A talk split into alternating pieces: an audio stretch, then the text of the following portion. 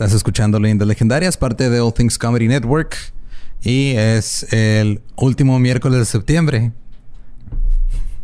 Lo que significa que viene octubre. Y va a estar, va a estar chido. Sí, es el mejor mes del año con el mejor día del año. Halloween, que hablando de eso, vayan, vayan, ¿cómo se dice? Save the date. Eh, sí. Guarden la fecha. Guarden la fecha. Guarden la fecha. Tenemos algo preparado increíblemente fregoncísimo para el mero 31. Ya mero les vamos a soltar toda la info. Pero mientras, nomás planen cómo se van a disfrazar y prepare, déjenos a nosotros divertirlos el 31, Halloween.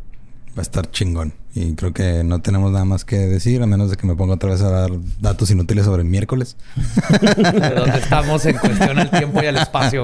Oye, hay gente que no sabe dónde está en cuestión al tiempo y el espacio y solo estoy haciendo un servicio social. Está bien, sí. Frankie Servicio Muñiz, a la comunidad.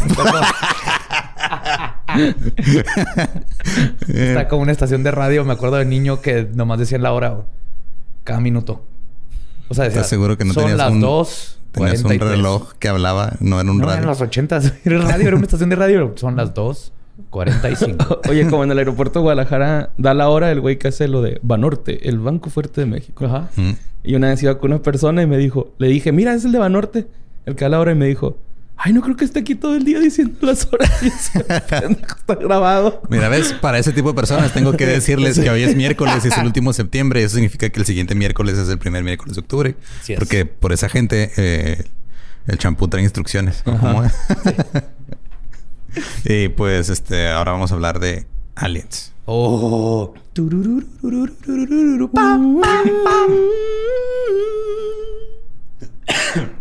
Iba a seguirlo y se me atoró la saliva y me estoy muriendo. y hoy los dejamos con el episodio 83 Sí. de Leyendas Legendarias. Ay, güey, 83, no mames. 83.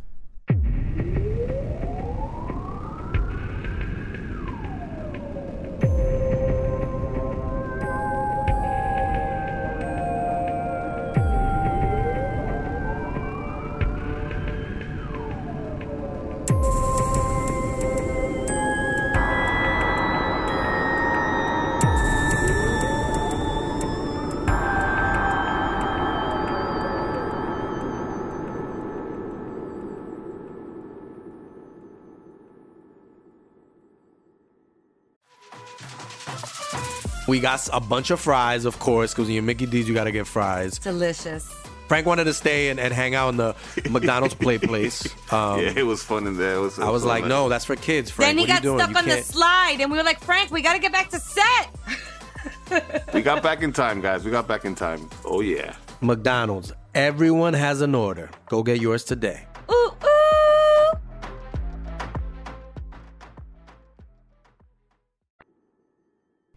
Bienvenidos a Leyendas Legendarias, el podcast en donde cada semana yo, José Antonio Badía, le contaré a Eduardo Espinosa y a Mario Capistrán casos de crimen real, fenómenos paranormales o eventos históricos tan peculiares, notorios y fantásticos que, se ganaron el título de Leyendas Legendarias y estamos otro miércoles macabroso, sabroso y delicioso aquí desde el estudio.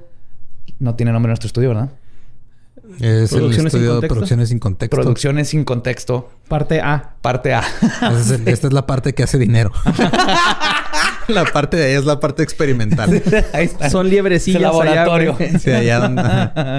Este es el estudio A, es el de, ah, mira, Ah, este aquí- paga aquí- la renta. en El estudio B es de ve a experimentar y luego cuando pagues la renta te compro micrófonos nuevos. Es de pagamos la mitad del recibo del agua, güey. Entre los tres. Ah, como siempre me acompaña mi compañero Eduardo Espinosa. ¿Cómo estás, Lolo? Muy a gusto, todo chido. Muy bueno. Y Mario Borre Capistrán. ¿Cómo andamos, Borre? Muy bien. ¿Algo interesante pasado esta semana? Nada, estoy contento. Muy Está, contento. eh, se me hace bien raro porque, o sea, yo que te veo de frente, la puerta de atrás está del mismo color de tu cabello, güey. Y, y se, se pierde tu pelo de repente cuando te miro, te miro de reojo con mis ojos defectuosos. Así pasa con mi cabello morado. De Está Barney. bonito, me gusta. Morado Barney. Tania, Meni. Gracias.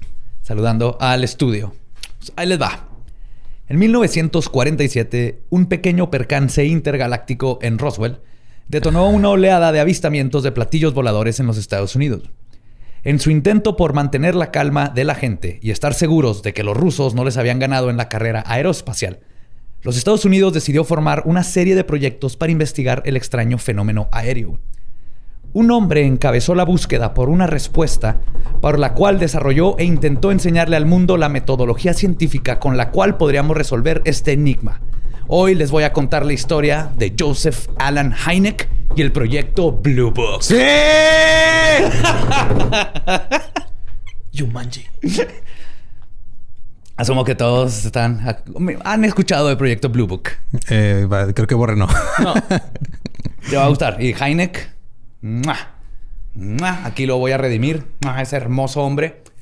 Cada vez que les diga Heineck, imagínense a el papá de Umbrella Academy. Ah. Igualito, así, su bigotito, la piocha, sus lentes, era el vato de Y Umbrella la Academy. misma negligencia es de su familia. Ok. No sé, No, tal vez. no. eso no, eso no. Pues, el interés de los Estados Unidos por los ovnis, que ahorita, ¿qué? Cada vez que diga ovni es objeto volador no identificado. Sí, no quiere Y- decir que lleva aliencitos adentro, no, No. quiere decir que, Que viene de otro planeta, nada más es está volando y no sé qué es. Exacto, exacto. O sea, un zapato que te avienta tu mamá y te pega en la cara. No lo en ese momento hasta- es un ovni, hasta que no identificas que era la chancla. Entonces, este, este interés por los ovnis comenzó durante la Segunda Guerra Mundial, cuando en 1944 los pilotos de las fuerzas aliadas comenzaron a reportar rutinariamente ver objetos luminosos o metálicos volando en el aire. El 23 de noviembre de ese año, el teniente Edward Schulter del Escuadrón de Peleadores Nocturnos 415 salió de la ciudad de Dijon, en Francia, cuando notaron a 8 o 10 bolas luminosas de color rojo siguiéndolos por el aire a grande velocidad. Es que querían la mostaza. Yo creo como seis personas van a entender esa referencia. es que a nadie le gusta la mostaza de John o qué. No, los comerciales. Ah, yo no creí que era por los comerciales de que se paraban en los carros. Tres No. personas van a, entender esa Me iban referencia. persiguiendo porque traía mostaza Dijon de Dijon, Francia. Y luego dijeron, ah, mira, mostaza chida. Y ya, o sea, no solo matamos el chiste, lo enterramos, lo exhumamos, lo quemamos y luego lo, ajá, lo que- lo- Sí, bueno. no, Ah, no. ok. Pues su copiloto, el teniente Donald J. Mayers, reportó que aunque podía ver a los objetos, estos no estaban apareciendo en el radar. Después de cinco o seis minutos en que los objetos voladores desaparecían y volvían a aparecer, finalmente dejaron de acelerar, comenzaron a flotar y luego desaparecieron por completo. Sin un precedente para lo que habían visto, Myers se refirió a los ovnis como Foo Fighters. Probablemente de la- por Faux Fighters. O sea, peleadores falsos. Sí. Faux del francés. Faux. Ajá, Como el faux. Faux que no es un Mohawk falso. Ajá. Foo, Faux Fighters, Foo Fighters. Y de ahí es el nombre de los Foo Fighters, la banda. Ajá. De ahí viene. Fun fact. No sé si sabían, pero el vocalista de Foo Fighters tocaba una banda que se llama Nirvana. Sí. ¿Es el mismo? Güey, ponte a pensar que mucha gente que nos escucha está en el, el rango de edad en el que no sabían ese dato, porque ellos crecieron con Foo Fighters y no sabían que Dave Grohl hacía algo antes de Foo Fighters. Entonces, si no han escuchado Nirvana, escuchen Nirvana Y si no escuchan a los Foo Fighters, escuchen a Foo Fighters. también. Sí. Y ese nombre de Foo Fighters se convertiría en el término para describir el fenómeno por muchos años. Los aliados creían que los Foo Fighters eran posiblemente tecnología secreta de los nazi. Los nazi, que también tuvieron sus propios encuentros, pensaban que los responsables eran los aliados. Mm. Cuando termina la guerra y no aparece ninguna tecnología secreta nazi y los pilotos dejan de merodear por los cielos, los avistamientos y el interés por los Foo Fighters se desvaneció. Esto es hasta 1946, unos años después de que se terminó la Segunda Guerra Mundial, cuando varios testigos que vivían en Escandinavia reportaron lo que nombraban Ghost Rockets o cohetes Ghost fantasma. rockets. Ajá. Estos cohetes fueron reportados. Vibradores transparentes. Estos cohetes fantasma fueron reportados en Finlandia, Suecia y eventualmente empezaron a ser vistos en todo el norte de Europa. No tardó mucho tiempo para que el fenómeno de los cohetes fantasmas cruzara el Atlántico y entre 1946 y el 47, pilotos de la Fuerza Aérea estadounidense comenzaron a reportar Foo Fighters en este continente. sí, como todas las modas que empiezan en Europa y luego cruzan para acá. Y luego ya andaban acá. Ya todo andaba bailando goth. Mm, mm, mm. Love will tear us apart. Foo Okay. Fighter. Yo estaba pensando en los Beatles, pero Simón también. Sí, está más de acuerdo, Ajá, ¿verdad? Está sí. más... Estoy cayendo horrible en los años de No, la es- música. está, está muy bien. Me gustó más esa música que... Este... I Wanna Hold Your Hand. está más chido, güey. Sí, estaba más bonita. Mm. Al principio, las Fuerzas Armadas ignoraron el fenómeno, hasta que el martes 24 de junio de 1947, el empresario y piloto Kenneth Arnold reportó lo que se considera el primer incidente de avistamiento ovni en los Estados Unidos que fue ampliamente investigado. Perdón. Oriundo del estado de Idaho, Kenneth iba piloteando su avión privado cuando vio una cadena de nueve platillos voladores moviéndose, y cito, a una velocidad fantástica. Dado que era conocido como un hombre serio y de renombre, su reporte fue tomado más en serio que el de los demás, y eventualmente la noticia de su avistamiento estaba en todos los periódicos, lo que a su vez creó un efecto dominó donde más gente se vio impulsada a hacer sus propios reportes. Esto abrió las puertas a que, ah, no estoy loco, si vi luces y se están reportando. Estos testigos hablaban de haber visto, y cito, rines de llanta cromados voladores, monedas voladoras, gotas voladoras, gases voladores. ¿Quieren ver gotas? y luego voladoras. aquí, aquí. Así como paloma, güey. No, yo y mis amigos nos fuimos a ver gotas voladoras. Estaban por todos lados. Ahí en el con los bosque. huevos. Como aplauso. También les decía, este, conos de nieve voladores o platos de pastel voladores. O sea, había todos los adjetivos de- para tratar de describir lo que estaban viendo. Sí.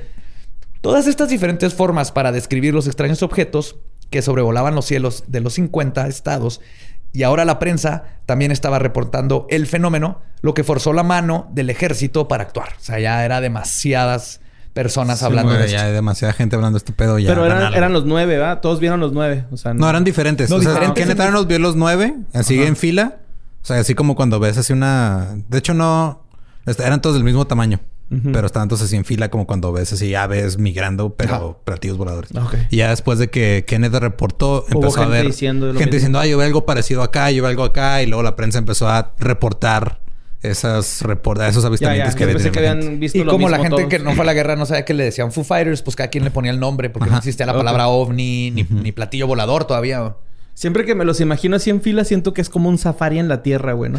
Los dieron- A los que no hablan español, este, estamos poniendo al lado derecho. A su lado derecho ajá, pueden Sí, ver a los humanos peleando por pequeñas peda- pequeños pedazos verdes de papel. Sí, sí, sí.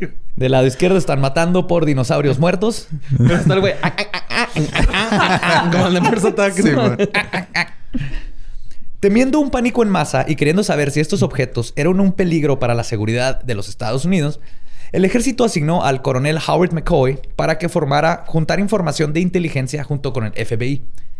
Este se convirtió en el proyecto SIGN o Señal, la primera investigación oficial sobre el fenómeno ovni en los Estados Unidos.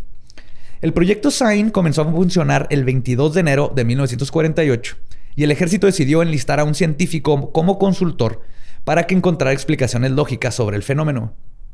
Entre ellos, ah, bueno, eran varios, pero el principal era J. Allen Hynek. Hynek nació en la ciudad de Chicago, en el estado de Illinois, en Estados Unidos, y desde niño mostró una fascinación por el espacio y los astros. En 1932 se tituló como astrónomo de la Universidad de Chicago, trabajó en un observatorio y luego se convirtió en maestro de la Universidad de Ohio en el 35. Durante la Segunda Guerra Mundial tuvo su primer contacto con el ejército al ayudarlos a desarrollar el fusible de proximidad para misil- misiles. Y en los 50 ayudó a desarrollar el primer sistema de rastreo satelital. O sea, el güey sabe lo que está haciendo. Es un chingón. Sí, es chingón. Even- eventualmente se terminó como el jefe del departamento de astronomía en la Universidad Northwestern de Evanston, Illinois. Y Hynek sabía de casos como Roswell y otros avistamientos. Y al igual que la mayoría de sus colegas, creía que todo podía ser explicado lógicamente. Y estaba en lo correcto. Hasta que no, Ajá. básicamente. Era el es que- Constantine de los platillos voladores, ¿no? Era un chingo. Era un chingón. Sí se ve. Ahorita vas. Estudiado. Sí, como Constantine Hynek también le provoca erecciones involuntarias a Badía cada vez que lo menciona. Sí. El primer caso. No. Me están tocando la puerta, es. Badía. Es el pene de Badía. El primer caso reportado al proyecto SIGN ocurrió en Redmond, en el estado de Oregon. Cuando el 5 de julio de 1947, varios testigos reportaron cuatro objetos en forma de disco pasar volando a las 11 de la mañana por encima de la montaña Jefferson. A la una de la tarde, el oficial de policía Kenneth McDowell reportó ver cinco discos volando hacia la ciudad. Al poco tiempo, dos policías más, Walter A. Lisi y Robert Ellis, que escucharon el reporte, se detuvieron cerca de un parque para ver si los veían y pudieron ver tres discos volando a alta velocidad. Ambos hombres, estos últimos dos policías, eran veteranos de guerra y pilotos, agregando a la veracidad de su descripción de que no eran aviones o alguna nave reconocible. Un oficial de caminos reportó que vio los objetos y que eran de un color blanco o aluminio pulido, pero que no reflejaban el sol.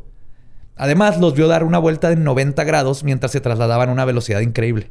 Eso está muy cabrón. Sí, no hay ahorita ningún avión puede dar una vuelta. Es más, ni en un carro puedes dar una vuelta de 90 No, grados. te derrapas o te volteas. Ajá.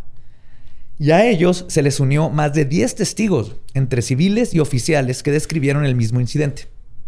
Dos días después, el 7 de julio, un científico freelancer, ese es el mejor Científico término ever. freelancer. Tenía un chorro de patentes. Era un Doc Brown. En su, en cochera tenía un laboratorio casero. El papá de Tommy Pickles. Sí, y- y- Ándale. ándale. Y tenía un chorro de patentes. Vivía de sus patentes. Y mientras hacía otras cosas, pero era un científico freelancer. Inventaba algo y lo iba y lo vendía. güey. Que vivía en la ciudad de Phoenix, en Arizona, de nombre William A. Rhodes. Pro- Produjo la primera evidencia fotográfica de una de estas misteriosas naves. Rhodes era fanático y experto de aviones. Ah, aparte era así como savant, que nomás con escuchar un avión te podía decir cuál era y mil cosas. Virgen se dice.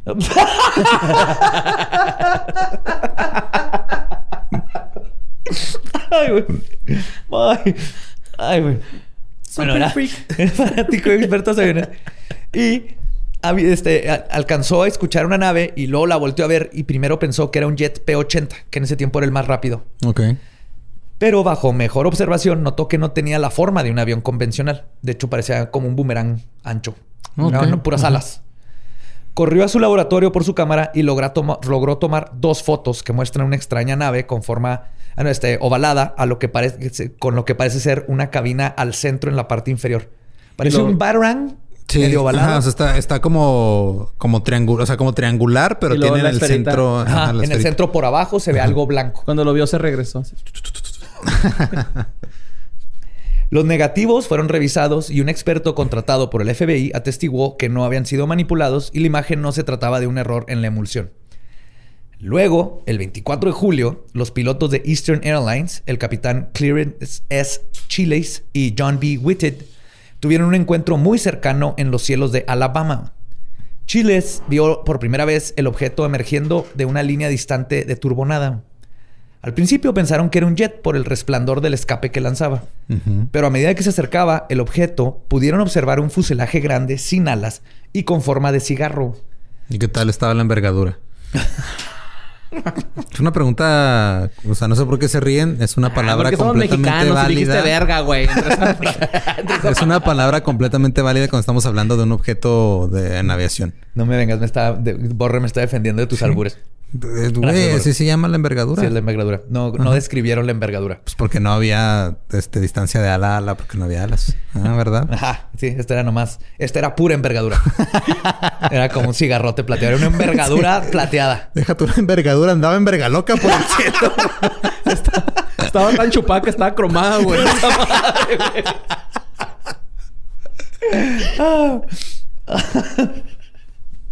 No tenía alas, tenía forma de cigarro con filas de dos pisos con grandes ventanas rectangulares o, o aperturas este, aparentes que emitían un resplandor brillante y cito como magnesio quemándose. ok. Que no sé si han visto el magnesio, pero es, es Sí, una brilla luz un chingo, blanca brilla, que te ciega. Blanca, blanca, Nunca blanca. lo he visto. A lo largo de su parte inferior había un resplandor azulado y un tubo de escape rojo anaranjado llameante que brotaba de la parte trasera del objeto. De hecho, si no has visto el magnesio quemarse, se ve como se ve mi frente con esta luz. güey. Ándale. sí. No veo. no puedo escucharte porque no. Este, Va, describen va. que pasó volando por su ala de estribor a una velocidad estimada de al menos 800 kilómetros por hora. ¡Ah, cabrón! Mientras más casos investigaba Heineck, más se iba desvaneciendo el escepticismo. Sabía que por más que aplicara los métodos científicos, muchos de los casos simplemente eran inexplicables. Como todos estos que les conté, son casos que el mismo Heineck dijo, I don't know, what the fuck. What the fuck. O sea, ¿qué pedo? ¿Cómo se llamaba el otro, güey? El que era Dr. Brown. Doctor Brown. El No, no, el- el que- freelancer, el freelancer. científico. Ah, ese era. Déjame, ¿Dónde quedó? Allá Rhodes. William. Rhodes. Él todavía no sale, ¿eh? Ya va a salir más adelante. No, no, él nomás, o sea, es uno de los casos Es que... uno de no, los que reportó que vio a esas Yo madres. pensé que se iban a juntar en algún momento. No, Así, no, no. Pues sí, se juntaron para investigar el caso de las fotos y todo eso. Ajá. Pero, o sea, estos son los, los primeros que casos que buscando. Heineck empezó Ajá, a investigar, ya. que dijo un chingo, sí, era una, era Venus. Este, era un globo. Ok. Pero, por ejemplo, estos son nomás un pequeño ejemplo de casos donde es así. Sí, Era un gender reveal.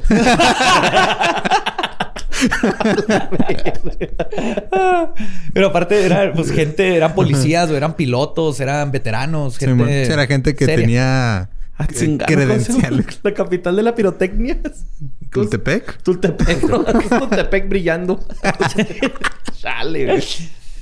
Pues después de recopilar datos y analizar 243 incidentes domésticos y 30 del extranjero, el proyecto SIGN determinó que podían identificar o explicar solo el 30% de los mismos. Y en su reporte presentado en febrero de 1949, se llegó a la conclusión de que, y cito, aún se dispone de evidencia definitiva y concluyente para probar o refutar la existencia de al menos alguno de los objetos no identificados restantes como aviones reales de configuraciones desconocidas y no convencionales.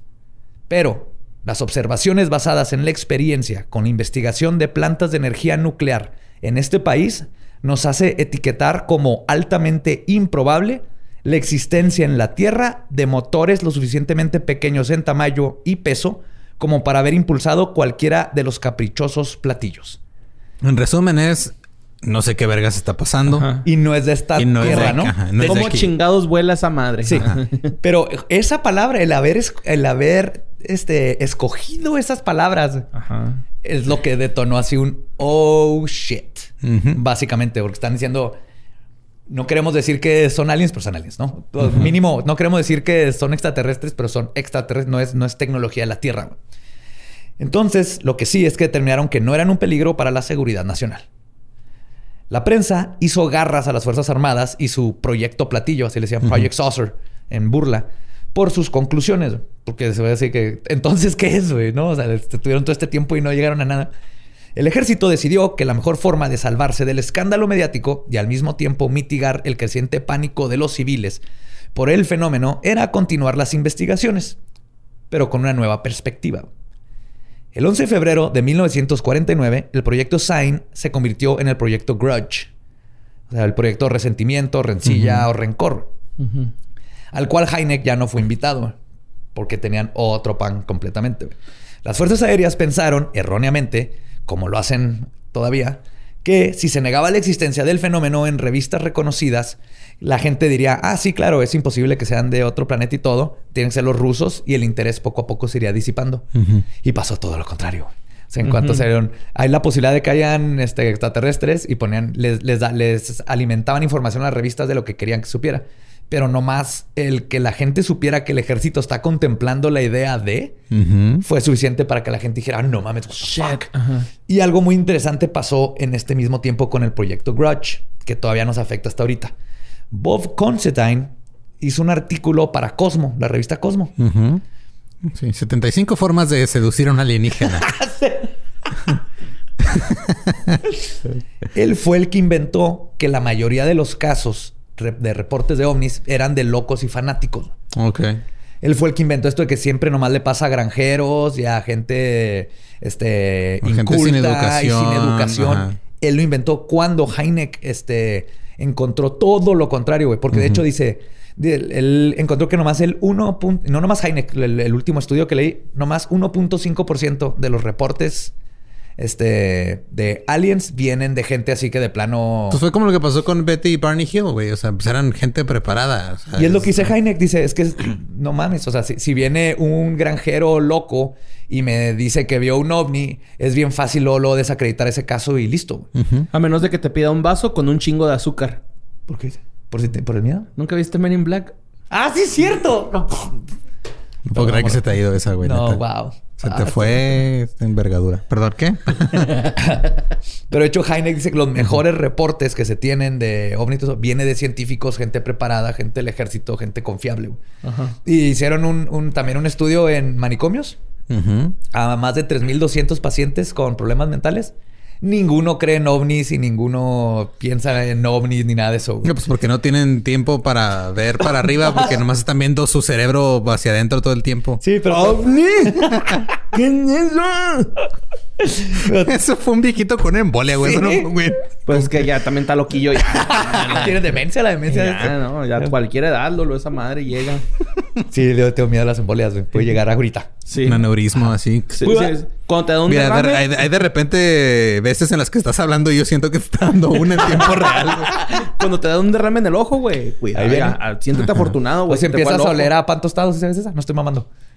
Sí, sí, sí, te da el olor a pan tostado es señal de infarto, ¿no? Infarto cerebral. Ah, cerebral, ok. Ajá. O stroke, o también conocido como Eh, embolia. Embolia. Daño cerebral permanente. Pero sí, de ahí viene todo el mito que todavía se usa para que la mayoría de los que reportan casos es gente tonta o loca. Entonces, hace esto el ejército y sucede todo lo contrario. Cuando la gente se entera de que el proyecto para investigar el fenómeno de los platillos voladores seguía en pie, más reportes comenzaron a llegar. Subió así de que, no sé, tenían 10 al mes y ahora 50, 100. Y a pesar de que la función de, Prote- de Project Grudge era desacreditar, para agosto de ese mismo año se dieron cuenta que el 23% de los reportes no podían ser explicados por globos, alucinaciones masivas o gente loca. Que también usar, o sea, ¿cómo les mama usar alucinaciones masivas para explicar un chingo de cosas Para que no pueden explicar? Ah, no, es que todos están alucinando menos Simón. yo. Había, había un programa, güey, no me acuerdo de dónde, que se dedicaba a desmentir ese pedo y salió Mausan y lo desmintieron bien chido, güey. Porque Mausan tiene un güey que está en un techo así viendo a ver qué parece en el cielo, güey, real. O sea, el güey así graba todo lo que sale en el cielo. Y estos güeyes fueron y aventaron globos metálicos, güey, de un parque. Y Y, los el güey los grabó, los grabó y no, mira, ahí está un ovni, la chingada, ¿no? Es Y que el- el- Felices 15. Así, güey. Yo siento que el, 10,000 el pro- seguidores. yo siento que el problema más grande de Jaime Maussan es el hecho de que está tan obsesionado con creer que se cree todo. Y t- absolutamente reporta es que todo como reportó Ese güey él- se justifica bien cabrón diciendo que él no es investigador, que él es recopilador. Ese es su pinche. No, pero por ejemplo, acaba de No postear el, el dirigible de Goodyear que salió en New Jersey, que Sí. yo en dos segundos encontré que era un dirigible de Goodyear y se- Ah, y ese güey. Y él "No, lo puso, y no nomás lo ovni". pone, sino aparte lo dice, vamos a platicar más de esto después. Entonces es donde es, Jaimito, Sí, I ya, love you, güey, I love ajá. you, buddy, pero de- Me No, es- un es- chingo. si, pierde su credibilidad, va a perder credibilidad todo su trabajo que ha hecho. Espérate, bueno. Maussan tiene credibilidad. Ha hecho buen trabajo, hacía buen trabajo. Güey, mi papá le cree, güey. Pero ya no. pedo, Pero es el problema, ya no, ya no hay forma. Lo que sí era de a de veras y que sí documentó Tercer chido, pues ya no. Ya puedes, ya tienes que dudar de todo. Sí, oye. Es triste. Nosotros somos el tercer milenio de los podcasts, Ajá. según Alex Fernández. Pum. Gracias, Alex Fernández. Bien, Alex Fernández. Pues el proyecto estaba fracasando, pero era justamente lo que quería la Fuerza Aérea, que todos se olvidaran de las naves y poder ignorar lo que sucedía. Los encargados de Grudge este, eran el general Harold Watson y James Rogers, que se dedicaban a recibir reportes, los ridiculizaban, no investigaban y luego los archivaban. Literal, eso hacían siempre. Era de, ah, llegó este pedo y fue un Era granjero loco. y- cualquier oficina de gobierno mexicana. Ah, ok. Ah, sí. Hubieras 11 empezado por ahí. Sí. El 11 de septiembre de 1951 a las 11:10 am, Chocó un avión. un alumno entrenado con radares les estaba enseñando al funcionario del el funcionamiento, perdón, del equipo a otros cuando detectaron un objeto no identificado que se movía a aproximadamente 1200 kilómetros por hora. Es un chingo eso, ¿no? Es un chingo. De hecho, te hice cálculos para darnos una idea de estas velocidades. Ni el Dominic Toretto, güey, se aventa. 25 minutos después, el teniente No, pero Paul Walker una vez lo intentó. Y arrebasó la Llegó como el velocidad. 10% nomás, pero... Pero lo intentó. Lo Siempre lo vamos a recordar por intentarlo. Es el gran intentador. ¡Llamas a mí! Tenía que hacer ese, ¿no? Ah. Los 25 minutos después de lo que vieron en el radar, el teniente Wilbert S. Rogers, junto con el mayor Edward Ballard, que volaban un jet tre- T-33, observaron un objeto plateado que iba volando a aproximadamente 1500 kilómetros por hora. Ay, güey. Sin bajar la velocidad, dio una vuelta en 90 grados hacia la izquierda y luego lo perdieron de vista en el océano. Ese mismo día, a la una y media de la tarde, otra torre de radar detectó un objeto no identificado, corroborando el avistamiento conocido ahora como el incidente de Fort Monmouth. Este caso terminó en los archivos de Grudge y casi fue olvidado, güey. O sea, Güey, habían tres torres de radar, Sí, pilotos. este, hicieron todo por enterrarlo. Y Grudge, decir, este ajá. pedo no, está Pero fíjate, mamando. era, aquí te das cuenta en Grudge, era más, no era tanto encubrimiento, era hueva e incompetencia, güey. Y era de que la gente que estaba puesta ahí le valía verga. Entonces, si no fuera porque el periodista Bob Gina, quien estaba escribiendo un artículo para la revista Life sobre los platillos voladores, este, de, ¿De la revista Life? sí, Sí. para la revista Life iba a ser un artículo de, de Y el artículo se llama, se va a llamar Life on Mars. Ay. Ese era para ti. Sí, bonito. Under the Power. Destapó este artículo eh, que estaba buscando Gina, fue a, fue a pedir archivos y todo eso, y destapó la verdad sobre cómo el Project Grudge no estaba haciendo nada. Este escándalo hizo que el teniente coronel N.R. Rosengarten pidiera el reporte. Cuando no le llegó, convocó una junta para ver qué chingados había pasado en Fort Monmouth. En la junta estaba el general mayor Charles Cable, que estaba emputadísimo, estaba furioso de la falta de profesionalidad e investigación que estaba sucediendo en Project Grudge. Después de escuchar excusas como, y cito, ya resolvimos el caso Monmouth. Era una anomalía de propagación. Anomalía. Es una forma mamona de decir fue el clima, güey. Ah, sí, anomalía. Amanomalía. A- Anamane. Anemone. Anemone. Como Nemo. Soy, soy Nemo de anomalía. Ay, Anemonilia. Anemonilia. Pues Cabel, este, el- esa fue su explicación porque apareció algo en el radar, lo vieron pilotos y todo. Fue, ah, sí, el clima. Fue Ajá. algo raro el clima. Pues Cabel se emputó y le gritó a todos, y cito, ¿quién demonios ha estado mandando, me, han- me ha estado mandando estos reportes de que todos los casos pertinentes sobre platillos voladores han estado siendo investigados? Me han mentido. Quiero a gente con una mente abierta. De hecho, ordeno una mente abierta. Y el que no tenga una mente abierta se puede ir. Y el proyecto para Está chido, güey. Sí. Sí. está bien verga. Porque es, eso. Eso, vale ajá. verga si crees o no. Necesito a alguien con mente abierta que verdaderamente Ajá. investigue. Ese es el punto, ¿no? Ese discurso se ha usado solamente dos veces en la historia. Ahí y en una orgía.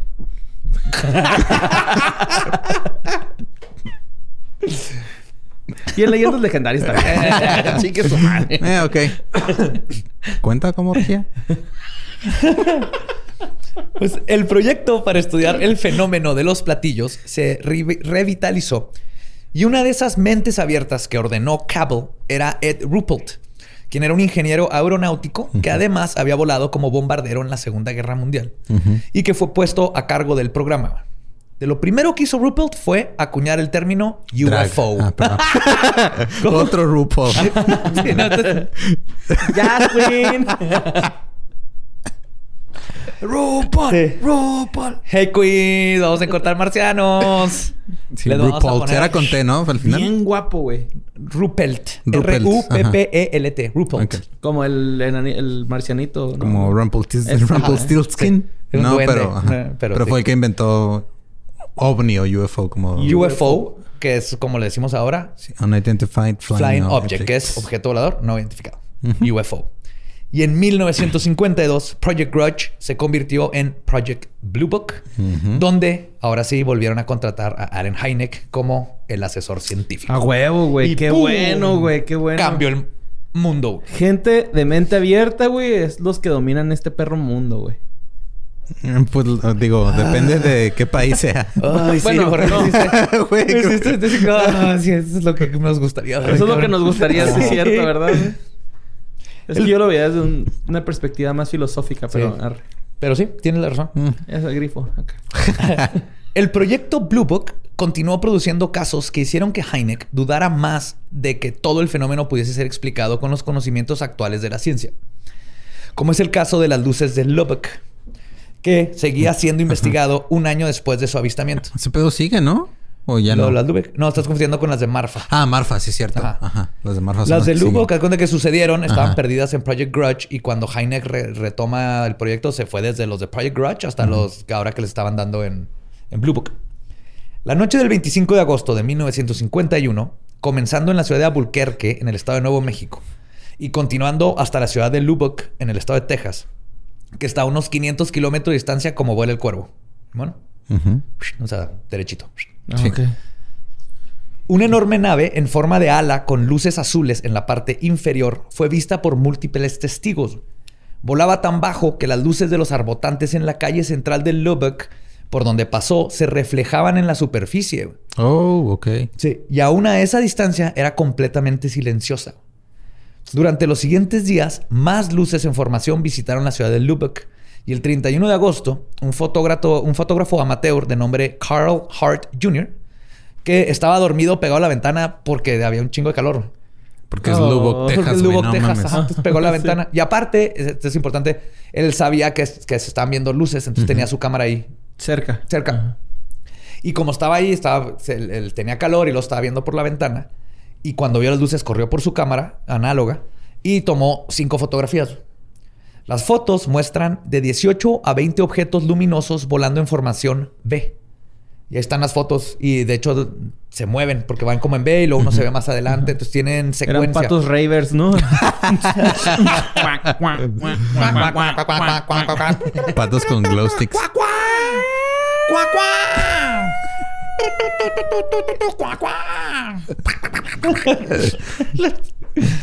Pues, los expertos intentaron explicar las fotos y no pudieron.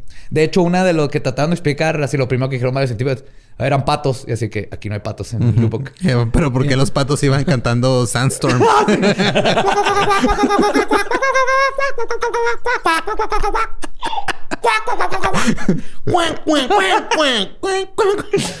No, aparte no hay patos. Y le dijeron, ah, no, entonces este, es esta otra ave. Y le dijeron, sí, desde sí hay en Lubbock, pero no es temporada y no vuelan en B. Y de Sí. todas No- no eh, brillan, brillan. no brillan de noche, Ajá, pero es son de estas ¿no? formas de tratar de explicar de alguna manera. De hecho, luego intentaron replicar las fotografías así usando flash y con focos para ver si podían. Sí, si se había lo mismo. fakeado. Ajá. No pudieron. Lo más misterioso de este caso es que Hart tomó cinco fotos, pero hasta el día de hoy no aparece la quinta. Y Mm. no se sabe si Hart se, se equivocó y creyó que tomó cinco fotos o si la quinta foto fue La confiscada. güey. eliminaron, ¿no? Ajá, no se sabe. Yo digo que la eliminaron. A mí Eh, también me quién gusta. sabe. Así como el capítulo perdido de... Ay, no es cierto. pero lo importante son las ¿El cuatro. qué? Perdón. No, no sé de qué hablé. Algo me pasó en el cerebro. Men in Black, Men in Black. Los vas a traer. Y luego, o sea, esto pasó con lo del Ajá. Otro caso que hizo que todos se les explotara la cabeza fue el famoso incidente de Washington, D.C. de 1952, conocido como The Big Flap o The Washington Nationals. Poco antes de la medianoche, el sábado 19 de julio, Edward Nugent se encontraba en la torre de control de tráfico aéreo del Aeropuerto Nacional de Washington, ahora el Reagan National, cuando detectó siete puntos en formación moviéndose lentamente en su radar. Este avistamiento fue confirmado al mismo tiempo por otras dos torres de control. En una de ellas incluso pudieron ver los objetos, no solo en el radar, sino que se asomaron y los vieron en el cielo. La base aérea del ejército Andrews detectó la misma anomalía. Eh, yay. Siete puntos que se movían a velocidades que excedían los 11.000 kilómetros por hora. Para que se den una idea de la velocidad, el avión más rápido al día es el North American X-15, güey, que vuela a Mach 6.7, casi Mach 7, güey, que son 7.200 Son siete navajas kilómetros. para rasurarte. Yo estaba pensando en computadoras. ¿De dónde? se- no Pues sé, Mac. Mac. Mach. No, se escribe Mach. Ah, con ok. CH. Es una medida de velocidad. Sí, de, de- pa- del, del- De la romper la barrera. romper la barrera del sonido. Ok, Ajá. va. Sí, creo que Mach 1 es romper la, el sonido, ¿no? Creo que sí. Y luego la No 2 estoy- son dos, no dos veces el sonido. Ok. Match. Ajá, se escribe como la rastrillos. Chingada madre. ah, Es que algún en algún momento vamos a llegar a tener siete navajas en un rastrillo. sí. Sí, 15. Para una rasurada más uniforme. Ay, ay, no es cierto. Ya, güey, no nos están pagando. Pues mientras esto sucedía, que vieron el avión este a, a 11.000 kilómetros por hora, un piloto de un vuelo comercial reportó ver seis objetos luminosos y cito como estrellas fugaces sin cola. Mm. La Fuerza Aérea inmediatamente despachó a dos Como jets. yo, bien brillante y sin cola. Sí. bien brilloso y sin cola. lolos. Puros Yoko Onos. ah, Así volando, güey, sin culo. Creí que ibas a decir cuánto equivalía a Max 6.5 en kilómetros por hora. ¿Sí dije? No, nomás dijiste Max 7.200 kilómetros. Ah, 7200. 7200. Ok. Sí, es un chingo. Es un putero, güey. Y ese es el avión. Güey, ¿es, es el- captable para el el- ojo humano, güey, eso? No, lo, es raro. Si ves un avión rompiendo, lo ves y luego como que Lo- el sonido llega después de que... Como un el- efecto Doppler acá, sí. No es lo mismo, no, pero porque sí. llega, el efecto Doppler es este, vas percibiendo el, Desde el antes. objeto como vaya, como lo. O sea, las ondas se van juntando. En este es al revés. Se van no, en este la, no, en Las este es- atraviesa, Las güey. atraviesa. sí. ¡A la antes de que a- el avión atraviesa antes de que se haga el ruido y antes de que llegue. Entonces, la luz es más rápida. Entonces, primero ves al avión y el sonido te llega tiempo después porque es más lento. Luego te pongo un video para que veas como y lo es impresionante. güey. Pero sí, o sea, Max 7 es 7200 kilómetros. Esta cosa va, a- va a 11000 y los cálculos son por radar. O sea, uf. entonces no hay, no hay nave y esta nave es de hoy. Esto te Ni estoy hablando de meteoro, los carnal, 50s, neta, ni meteoro, güey. Entonces el ejército de volada dice, what the fuck, estamos en Washington fucking DC, güey. Estamos en la ni- capital, güey. Ni tu ex vio tan rápido la paternidad como este men se movía. Despachó a dos, al aire, a ver quién le cae. despachó a dos Jets Interceptors eh, F-94. Pero cuando llegaban a la zona donde aparecían los objetos voladores no identificados, estos de- desaparecían de su vista y del radar solo para aparecer en otro lado. Era como este juego de Guacamole, así Ajá. de que están allá y luego llegaban los Jets y ¡pum! no, ya están acá y los iban y así. Y el radar sí podía ver a los Jets. Entonces Ajá. todo estaba, pero nomás desaparecían los objetos y en otro lado, güey, así los traían a- a- como sus No era, una- güey. no era como una falla del, del radar. No, para nada. La velocidad que Y porque eran tres radares diferentes. Este, el- de repente desaparecieron por completo. O por lo menos eso pensaron. El siguiente sábado los objetos voladores volvieron y nadie les había avisado a Project Blue Book sobre el primer incidente. Y Ruppelt estaba furioso, porque se enteró de este segundo avistamiento por un reportero. güey. O sea, le dijo, oye, ¿qué, no va- cómo, qué, qué ha pasado con estos ovnis aquí en la Casa Blanca? Y así que, discúlpame, ¿qué? ¿Cuáles putos ovnis en la casa? ¿Qué? Estás fuera. Sí, No, eres Trasheo, reportero. güey. Sí. Pues cuando fue a pedir respuestas, le dijeron que todo se, debe- se debía a una inversión de temperatura. Otro What? fenómeno de, de- de este, del, del clima. Ruppelt insistió que se mandaran más jets inmediatamente para interceptar este, e intentar, y que intentaran, intentaran perdón, hacer contacto visual. Los del radar les decían de nuevo a dónde ir, pero cuando llegaban los objetos desaparecían y reaparecían en otro lado. En una entrevista con el vocero del Pentágono, Al Chop, dijo que, y cito, era un juego de guacamole. Llegaban nuestros aviones y las otras naves desaparecían, pero seguíamos rastreando a los nuestros. Y luego, los desconocidos aparecían en otro lugar. No hay una explicación terrestre para esto. Y todo este incidente fue un desmadre porque era UFOs over Washington DC. Invadieron, fue lo más cercano. Se sintió ahí, les dio culo porque dijeron, Nada más les faltaba entrar llegaron a la Casa Blanca. Sí, sí, Ajá. exactamente. Yo creo- estoy eso. seguro que los de este, Independence Day se basaron, se en, basaron en eso, eso. esa imagen. Y de Will Smith puteándose a un pinche alien saliendo de su nave, verga. Con puño limpio.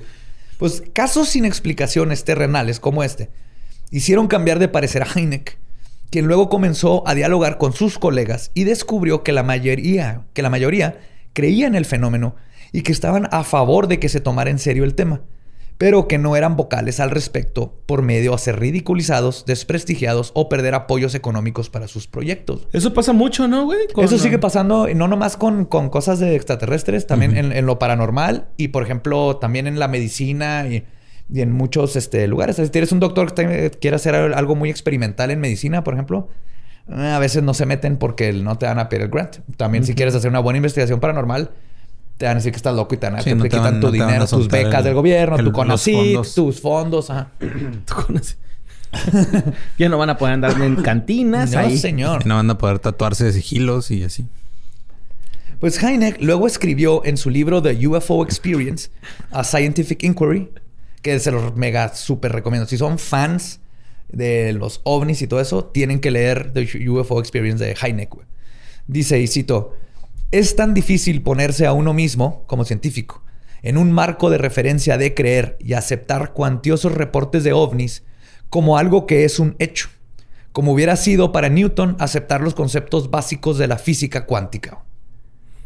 Es de este pedo es real y estamos muy pendejos para entenderlo. Sí. y como estamos bien pendejos, queremos negar que estamos pendejos y por eso no lo aceptamos. Ah, exactamente.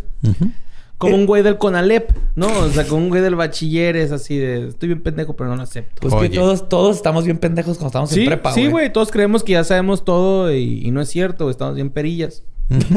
Hasta la fecha. Hasta Ajá, la no fecha, hemos cambiado güey. mucho. Simón, o sea, ya cuando estemos viejitos ya y podemos decir, mira, yo pendejo, yo hice esto y Y Pues- te va a pasar a ti. gente va a pasar a ti. Esto ayudó a Heineck a continuar con su nueva visión, el, haber, el saber que tenía apoyo de sus colegas científicos. Este, con su nueva visión del fenómeno y como científico se puso a investigar, a inventar un sistema. Desarrolló una escala para poder clasificar mejor el fenómeno. Luces nocturnas, luces diurnas, radar visual o este, seguido de el contacto de primer tipo, que es un avistamiento a menos de 150 metros. El segundo tipo, que es cuando el objeto deja evidencia, o sea, aterrizó, le, le- te dio ahí, le pegó a tu defensa, güey. Habla del seguro, cualquier ¿no? Al- al cosita, Qualitas. Y el tercer tipo, que sería cuando se tiene contacto o se observa una entidad biológica o humanoide, porque puede ser un robot o así. Pero ya cuando hay algún humanoide, ya sea dentro de la ventana de la nave o, en, o abajo. Cuarto. Entonces, él Es fue el el, que inventó esto. ajá. Es el tercero. Ah, el cuarto es cuando te llevan. Técnicamente es el tercero. Pero sí, el cuarto... Es que Heineck nomás hizo estos Nomás es tres. hasta los tres. Ya. Los demás los hicieron después. Ya después. en las movies. Sí, o sea, sí existen, Ah, pero se desarrollaron mucho después. Y ya fue... Sí, el quinto es cuando otro. te gostean. No, sí, sí, este, te ab- mañana te abduzco. Sí, sí, misma hora. Sí, misma hora. Tú vete al parque, Badía. Ahí espéranos. y así llevo 15 años, güey. Pero yo sigo yendo a ese parque, güey. Yo sigo yendo a ese parque. Él vadía todos los días en el aeropuerto con el letrero que dice Wendy. y el mismo güey pasando todos los días. Pues, luego determinó que si la investigación indica la existencia del fenómeno, entonces se puede separar en tres clases. Objetos del tiempo-espacio, hasta ahora no descubiertos, que se ajustan a las leyes de la física, pero que requieren una explicación extraordinaria. Ok. ¿Ok? En otras palabras, es, Es- una madre que no sabemos lo qué vi, es. no sé qué es, pero funciona dentro de nuestro, lo que hemos estudiado y descubierto hasta Ajá, ahora. o sea, se mueve en formas que podría un avión moverse. El otro es objetos hasta ahora no descubiertos que se ajustan a las leyes de la física hasta ahora no formuladas. Entonces, Por ejemplo, esa, eh, cuando dan vuelta en 90 grados, de, se puede, pero no sabemos cómo. ajá, esas fuerzas que te matan, pero técnicamente sí se puede físicamente. Ahí está sucediendo. Pero que no se mueven, o sea, se mueven como Space Invaders, güey. Así. Nomás así, lo para arriba y luego así, lo para arriba y es. Y el tercero son objetos hasta ahora no descubiertos que no están en el espacio y que requieren de modelos no basados en la física para explicarlos. Entonces ya es donde, ok, esto de plano, como chingados, pero está pasando. Entonces no lo, no lo podemos explicar desde la física que conocemos. Si este es el caso, estos podrían ser productos únicos de la acción mental de individuos o grupos que se ajustan a leyes de la psicología conocidas o no este, conocidas. O sea, en otra, es que ahorita vamos a llegar a eso, pero él sí cree que va- gran parte de, o se descubrió que gran parte de los avistamientos o experiencias tienen un factor este, psíquico. Ok. No está diciendo que sea una alucinación, sino que tal vez eh, lo- tú lo estás viendo porque quieren que lo veas. Dependiendo de qué persona seas. Sí, y, y el grupo y que quieren que veas. Ahorita vamos a llegar un poco más a, a eso, pero eso ya es con Jack Valley, que voy a llegar a eso. Pero es otra teoría muy chingona de los extraterrestres.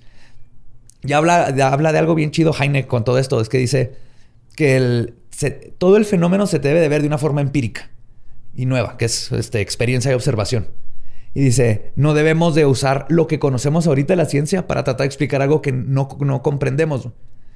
Porque tienes que abrirte a tratar de comprender primero el fenómeno y luego ver Y luego cómo tratar- aplicarlo. ajá, ¿no? Decir, ver cómo Como se ajusta. Galileo cuando dijo que la Tierra era redonda, ¿no? O no, sea, no, pero Galileo ya te sabía. Bueno, ponle que el. Pues para la gente que no Sí, sabía. que dijo era- fuck it. Ajá. Pero ahorita muchos científicos lo que hacen es que tratan de forzar. Es que esa madre no puede existir porque no cumple con las leyes de la física.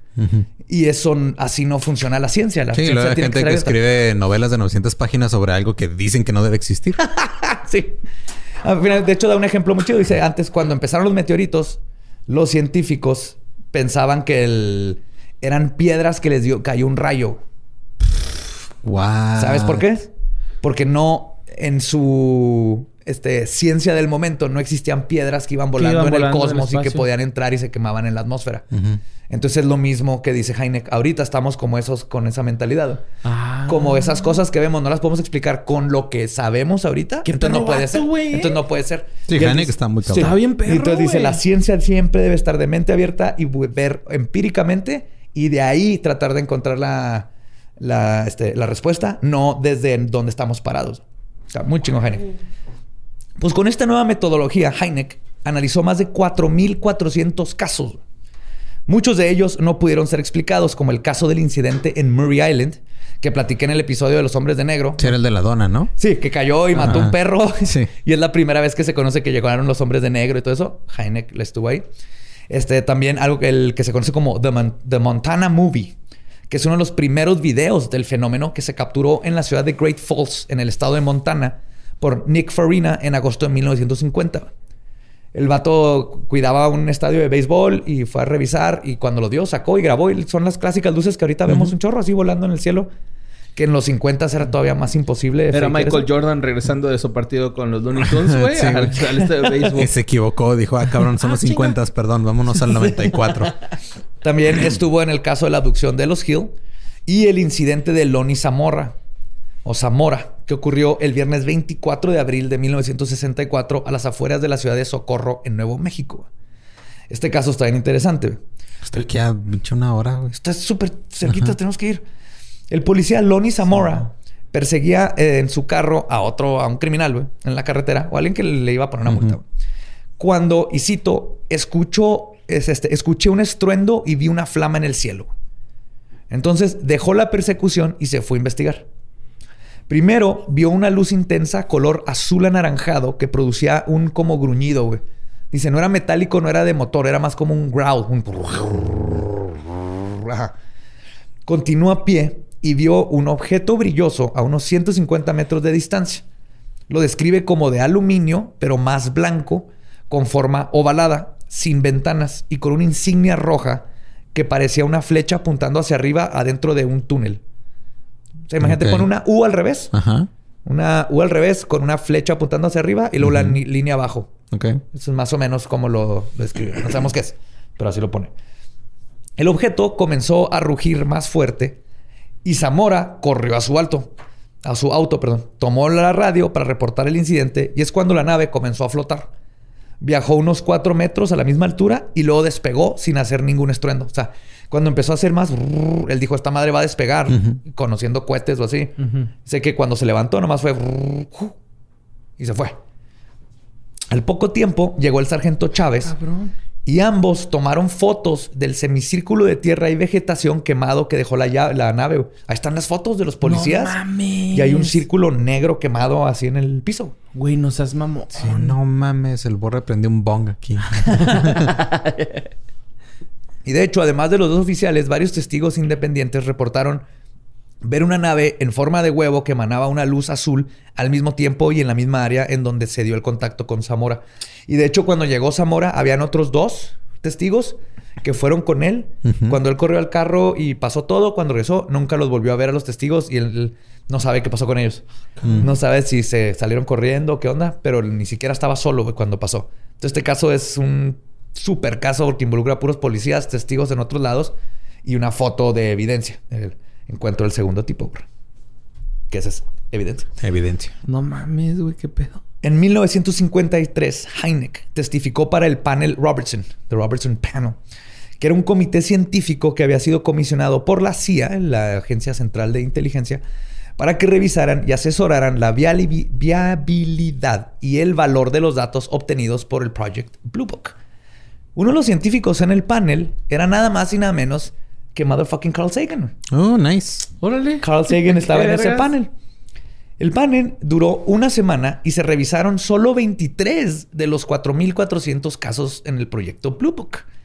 Al final concluyeron que los ovnis no presentaban un peligro para la seguridad nacional y que casi todos los casos podían ser explicados mundanamente. Por casi todos se refieren a los 23 de los 4.000. Ajá. Y esto era justamente el pretexto que quería la Fuerza Aérea para quitarle presupuesto al proyecto Blue Book. Ah, qué la chingada. terminaron teniendo que recortar a su personal y relegando a ser básicamente, quedaron relegados, perdón, a ser básicamente un, una- un frente de relaciones públicas.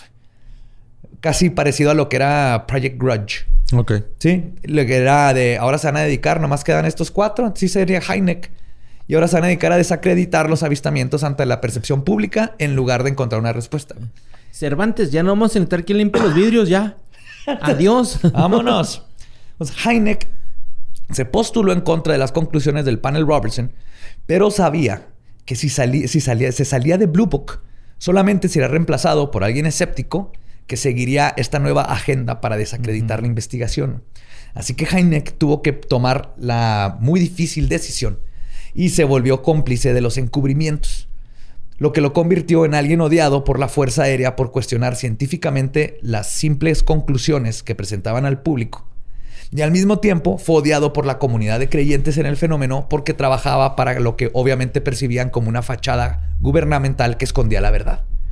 Dijo, O ¿Pero sea, por qué? Si él buscaba la verdad, güey. pero ¿no? es que si se salía de Project Blue Book ya no iba a tener acceso al proyecto Blue Book. Ajá. Le iban a poner a alguien más que le iba a mandar a la verga a Blue Book. Entonces se tuvo que Sí. sacrificar y dijo, prefiero aquí. Me voy a Como ver como el- Tolini. sí, ¿no? Como a Tolini en el Ni lo- 132, güey, ¿no? compares con Heineck. No, no, no, no comparo. Comparo la acción. Ok. No, o sea... Ay, no, sí, no, soy un movimiento y luego, ¡pum! Acá. Ya, ¿no? Con el enemigo. o sea... sí, no, pero Yo iba a hacer otra analogía. Yo iba a hacer una analogía de... Estás trabajando en, un- en- o estás en algún lugar en el que... Ponte la camiseta, güey. No, o sea, en, en el que ya de plano no tienes... O sea, es de, güey, o te quedas aquí, pero cambiaron las condiciones de trabajo. Es así como el que aplican mucho así de, oh, pues, si quieres tu jale, pues te vamos a pagar menos y vas a hacer otras chingaderas. O te vas y ya jamás vas a estar aquí. Entonces, la información que han recopilado para el Blue Book, este, ya iba a perder acceso si se salía de él. Y como las condiciones cambiaron, dijo, ni pedo, güey, yo quiero seguir teniendo acceso a esos casos y yo voy a seguir nuevos. Como a Tolini, nuevos. carnal. Neta, güey. Así fue, güey, ¿no? No, no, no. Este vato lo hizo por el bien, güey. Ah, no. como a Tolini, no. No, No, como a Tolini, no. Es bien fácil. O sea, es como si o sea, está valiendo madre el proyecto, pero dice, yo me quedo adentro para hacer mis investigaciones mías y sacar la verdad eventualmente. Ya, ya, ya. Sí, pero como me Tolini, tengo- ¿no? Me tengo que Ajá. aguantar, me tengo que Mm, aguantar. Qué bueno que se aclaró eso, qué bueno que se aclaró. Sí, pero tengo bueno, que sí. aguantar que me vean mal por todos lados. Pero si yo me voy, vale madre. Pero aunque me odien, yo aquí adentro puedo seguir investigando y, y llegando a la verdad. O sea, fue algo bien noble que hizo a pesar. Y ahorita mucha gente ve a Heineck como Traidor. el traidor y todo eso, pero no, se tuvo, sacrificó su. Sí, no, De hecho, tú eres todo lo contrario, ¿eh? Sí, güey. Sí, ya. Ya, Bueno. ya entendí bien el punto, güey. Perdóname. El caso más famoso de esto que les estoy contando, de hecho, de, de y que acuñó una famosa frase entre los ufólogos, fueron los avistamientos en la ciudad de Detroit, en el estado de Michigan, en 1966. Todo comenzó el 14 de marzo con dos oficiales de policía que reportaron unas luces volando en la noche. Fueron confirmadas por obs- observadores en la base de la Fuerza Aérea Selfridge. Luego, el 20 de marzo, el sheriff del condado de Dexter recibió un reporte de Frank Manor, un trailero que con su hijo habían visto, habían ido al pantano a pescar y hacer cosas de padre hijo. Y en eso vieron un objeto con una forma piramidal aterrizar en el bosque. Cosas de padre hijo. Fueron a, a pescar y a ignorarse emocionalmente. Entonces ven esta forma piramidal aterrizar y cito, el cuerpo era como una roca de coral amarillenta y parecía que tenía agujeros, como si se tomara un, un trozo de caja de cartón y se abriera. O sea, tenía no, no agujeros. Como si estuviera corrugado, grietas, ¿no? Corrugado, ajá. Ajá. No se veía demasiado bien porque estaba rodeada de olas de calor, como se ve el desierto. La luz blanca se vio roja sangre cuando nos acercamos y Ron dijo, su hijo, mira esa cosa horrible. ¿Por qué nunca me has abrazado? Esa madre irradia más calor que tú. Pobre Ron. Ay, pobrecito Es Leviosa, Ron. no Leviosa. Sí, no, pobrecito, güey. Además de Frank, una docena de policías testificaron haber visto el objeto flotando sobre los pantanos y 20 personas. Cuando la Fuerza Aérea se enteró, mandaron a Heineck. Después de darle solo dos días para investigar, Héctor Quintanilla, que ahora era el nuevo director de Blue Book, hizo una conferencia sin, de prensa sin avisarle a Heineck previamente. y lo forzó a dar una explicación sobre lo que sucedió. De preferencia, una explicación que no involucrara ovnis. Y en esta conferencia de prensa, Heineck ofreció la ahora ya bien conocida explicación y cito, algunos de los avistamientos pudieron haber sido causados por bolsas de gas de pantano que se encendieron en el aire. Y de ahí viene la gran frase de era, era, gas de pantano. era gas de pantano. Este momento fue Pedos donde... de Shrek. Sí. Somebody once told me. Esto hizo que la gente le perdiera todo el respeto. Inclusive la prensa empezaron a... Habían dibujos de él con un marciano en una... Este, en un portafolio diciendo así que, que no existen y todo. Y que lo vieran como nada más que una marioneta del gobierno que encubría la verdad. Heineck se convirtió... Así, a ella sí es como Tolini. Ya pero deja de traer a- Sin, ya- haber, sin haber hecho cosas chidas, güey. Simón, O sea, O sea, ya ¿Podemos deja... dejar de hablar de ese Perdón, sí, güey. sí, güey. pinche pendejo. Heineck se Suficiente tiene Badía con que lo comparen con Atolín en Twitter No, te por su cara. con este- ¿Qué pedo? Creo que no, güey. Pinche hermosura, pendejo. ¿Qué pedo, güey? Gracias, Borre. Es Gracias que, por es, que aparentemente todo lo que tenga bigote es Badía, güey. Mames, Entonces, No mamen, no mamen, no mamen, neta, no mamen.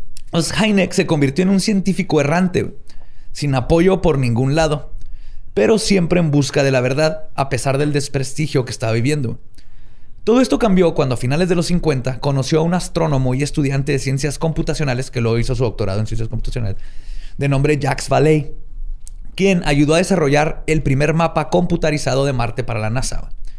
Además de que formuló una nueva teoría sobre los ovnis, que, en resumen, propone que el fenómeno no se ha podido explicar científicamente porque no es un fenómeno de y cito, tuercas y tornillos, sino un fenómeno psicosomático que ha sucedido desde el principio de los tiempos. Y eso no quiere decir que es una alucinación, sino que es un fenómeno que funciona para cambiar la mente y la vida de los individuos y civilizaciones. O sea, él se empezó a enfocar en, a ver, en, en lugar de tratar de explicar el fenómeno que no podemos, voy a tratar de explicar qué es lo que causa en la gente este fenómeno, ¿no? Oh, shit, y lo empezó a ver desde ese lado, güey. Como y el- entonces, Como el, el pedo este de Arrival, ¿no? O sea, sí. Y que Y- toda la gente, ¿qué pedo, güey? ¿No? Exacto, ¿no? Y él habla de cómo mucho de lo que la gente dice que son apariciones milagrosas era Ajá. un ovni. Simón. No más que tuvieron un cambio espiritual y lo, lo conectan con, ah, era la Virgen María, ¿no? O era Krishna, o era... y el que- manto de Juan Diego traía un alien. Pero que durante varias televisiones... El del que, con el que descubrieron a Cristo, ¿no? de Alien. Ajá. Y él, él, este, hipotetiza, hipotenusa, iba a decir. Hipotenusa, ¿no? Ah, en fin, la hipotenusa. Ay, ay, ay, Hizo una hipótesis. Que esta fuerza poderosa, este fenómeno, ha influenciado al ser humano desde el principio de los tiempos. Antes era confundida por dioses, luego por apariciones religiosas o milagros.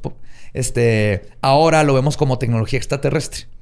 Y que el explorar si esta fuerza proviene del consciente colectivo, de la naturaleza o de seres extraterrestres que nos están haciendo ver esto, es donde vamos a encontrar las respuestas. Entonces, ese es otro punto de vista bien chingón. A ver si un día hacemos un episodio nomás de, del punto de vista de Jack Vallée, pero les Sí, recomiendo pues. su libro.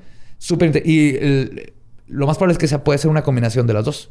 Puede que haya naves de tuercas y tornillos y puede que el otro es este fenómeno y por eso este, el- hay gente que ve el ovni güerito y parecido a su, este, al país donde vive. Porque es psicosomático. Pero tal vez sí son extraterrestres los que nos hacen verlo. Como, Como el señor Crispin. Como ¿no? Crispin. Saludo a Crispin. Pues estos dos hombres que les acabo de platicar güey, se juntaron y comenzaron el estudio más serio y profundo que se conoce sobre el fenómeno. Y no estaban solos. güey.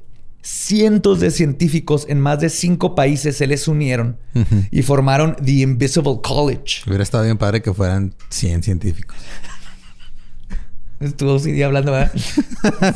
100, 100, 100 tristes científicos. científicos cientificando en trigal. No. Simón. Pero se llamaban The Invisible College, que era el, el colegio ¿El colegio invisible. invisible? Porque así se llamaban un, un chorro de filósofos y maestros en 1660. Que en esos tiempos era, ah, los científicos son del diablo, entonces se tenían que esconder. Hasta que el rey Charles II. En esos tiempos los científicos eran del sé. En, en los no hemos avanzado 1600. nada. No, güey, nada. chingados. Nada, nada. Y por eso pusieron The Invincible College antes y ellos retomaron eso. Aquí intercambiaban estudios, datos y teorías sobre el fenómeno. Todo esto a las espaldas del proyecto Blue Book, O sea, él agar- Heineck agarraba todo el Blue Book y era lo que llegaba. Entonces usaban los casos de Blue Book para alimentar con más información los, sus propios estudios. En 1968, la Fuerza Aérea comisionó un reporte por parte de científicos civiles analizando toda la información que se había recopilado desde Project Sign. Ok, nice. El reporte fue dirigido por el físico nuclear Edward U. Condon, de donde el reporte tomó su nombre, se llama The Condon Report. sí, el reporte Condon. Y se escribe Condon. En noviembre de ese año, el reporte Condon fue terminado y entregado a la Fuerza Aérea. En él se estipuló, a pesar de contener güey. Porque está pegajoso, qué pedo. en él se estipuló, a Se les pesar de resbalaba, güey. Como jabón. Ah, se me rompió. Espérate. Ay. No abras el, no abras el reporte con los dientes, pendejo, que no sabes. Se va a perforar, güey. Pues, a pesar- salir reportitos. A pesar de contener múltiples casos que no pudieron, no pudieron explicar, este, dijeron, eh, y cito, nada ha salido del estudio de los ovnis en los últimos 21 años que ayude a avanzar el conocimiento científico. Y por lo tanto, seguirlos investigando no es justificable en función de que se avanzará en los estudios científicos. Aunque eso es un enfoque muy cerrado. Cerradísimo, güey. Ah, nomás lo que está ahorita. Ah, ¿no? Estos, estos, este tipo de cosas, güey, es cuando te das cuenta que Tom DeLonge, güey, hizo la edición correcta, güey. Sí, Neta, de hecho, ahorita voy a hablar salirse poquito de Tom DeLonge. Sí, Claro, güey. ¿Sí? La neta, sí, güey. O sea, ese güey se... Se apasionó. No se y- se apasionó. Y aquí Ajá. es lo que necesitábamos, más, más coroneles que dijeran, necesito mentes abiertas. Yo siento madre". que- Si Hey, no, mom. sálganse. Hey, mom, there's something in my back room, ¿no? Ajá. Agregó que los ovnis no eran una amenaza para la seguridad nacional de los Estados Unidos y que tampoco se justificaba el gasto de los impuestos que se tenía que hacer para mantener el proyecto con vida. Esto es lo que más les interesaba a final de cuentas. O tal vez ya no querían que esta gente investigara. Pero esto es justamente lo que la Fuerza Aérea necesitaba para quitarse este dolor de cabeza. Y el 17 de noviembre de 1969, la Fuerza Aérea cerró el proyecto y el ejército dejó de investigar el fenómeno ovni oficialmente. Ajá. Heineck continuó su investigación junto con el Colegio Invisible. Publicó varios libros sobre ovnis. Les digo, The UFO Experience es parte de que me basé aquí. Es in- increíble, güey. Es la forma más científica, si no es que el único método bien científico y el primero de cómo verdaderamente verlos, clasificarlos, etcétera. Inclusive cómo reportarlos. Pues fue consultor de Steven Spielberg en la película de Encuentro cercano del tercer tipo. De hecho, sale. Peliculaza, Sale ahí. Sí, tiene un cameo. Ajá, con su pipa. Fundó CUFOS, que es CU, eh, este, CUFOS. Center for este, of UF, Unidentified Flying Object Studies. Sí, que en español será Covnis. Sí, COVNIS. Y Sí, de hecho está... Es la página más horrenda que he visto en mi vida. No saben cómo batallé para navegarla. güey. Esas de los noventas. Con Ajá. colores que te queman los ojos y así chiquitito. De que el fondo es de estrellitas, ¿no? Así. Casi, güey, casi. Luego así todo chiquito. y- Pero está bien, vergas. Tienen todos los documentos que quieras del mundo de Project Blue Book, de la CIA. Es, es lo más chingón, güey. Nomás que físicamente es de los, se quedó en los 90, güey. Pues la fundaron este en el Como 73. Con su playera de los. Na, na, na, na, na. Y este- Chumbawamba va así. Chumbawamba en las pedas siempre. No, es que, que- siempre que se pone filosófico el pedo con esa rola, güey, tenemos que Güey, no hay forma. aguantar la misma, la misma plática de siempre. Prueben esto. Si pones Chambawamba, todo el mundo va a bailar. La Sí, conozco, güey. ¿no? Y vas Ajá. a poner a cantar. Es- Eh, Igual como con... No, porque la Jump audiencia que... around. Jump around, jump around. House También, of güey. Pain. House of Pain. Pero bueno, aparte de fundar CUFOS, fue Heineck el que acuñó el término alta extrañeza, que acompaña mucho a los, a los este, avistamientos. De hecho, la parte de Jack Valley explica mucho el fenómeno de poltergeist y de alta extrañeza que acompaña el fenómeno ovni. Ok. Cuando juntas lo de, lo de Heineck y lo de Valley, te puedes dar como que una imagen más chingona. Luego debatió a Carl Sagan en varias ocasiones. Este, para los que no conozcan, Carl Sagan es el, el- el astrónomo de, Estos tiempos. de nuestros corazones. Ajá. Sí. Pero era súper anti extraterrestres y ovnis. That Nito. Hasta tiene un- uno donde dice que no, no hay vida en otros planetas. Ujú. O sea, era muy serio en eso. Entonces, este, Carl Sagan y Heineck En varias ocasiones aparecieron en los programas de Dick Cavett Show y en Johnny Carson. Y Sagan, un notable... pinches late nights viejitos chingones donde voy a invitar güey. a un astrónomo y un güey que invitaba a ovnis a que debatieran. Ajá, al astrónomo sí, número eso, uno güey. del mundo con el este, investigador de UFOs En, número uno del en. México al Al Ramones, güey. Invitaba a Jaime Maussan y al, al Carlos El Trejo al Carlos mismo tiempo, güey. al mismo tiempo. Ya, ya, ya. mamón. Entonces, este, y la, una, una nave puede estar embrujada. ¿Y, y qué dice Ingesu? No mano, chino. jo. Y, eh, sí, güey. O sea, se- autocensurarte, güey, es lo clásico, güey. Ajá. de la y ahora late nights donde invitan a gente y piensan que, ay, que se besen entre hombres va a ser gracioso. En fin. Así pasa. Pues acá, después de debatir y todo eso, encontré algo bien chingón, güey.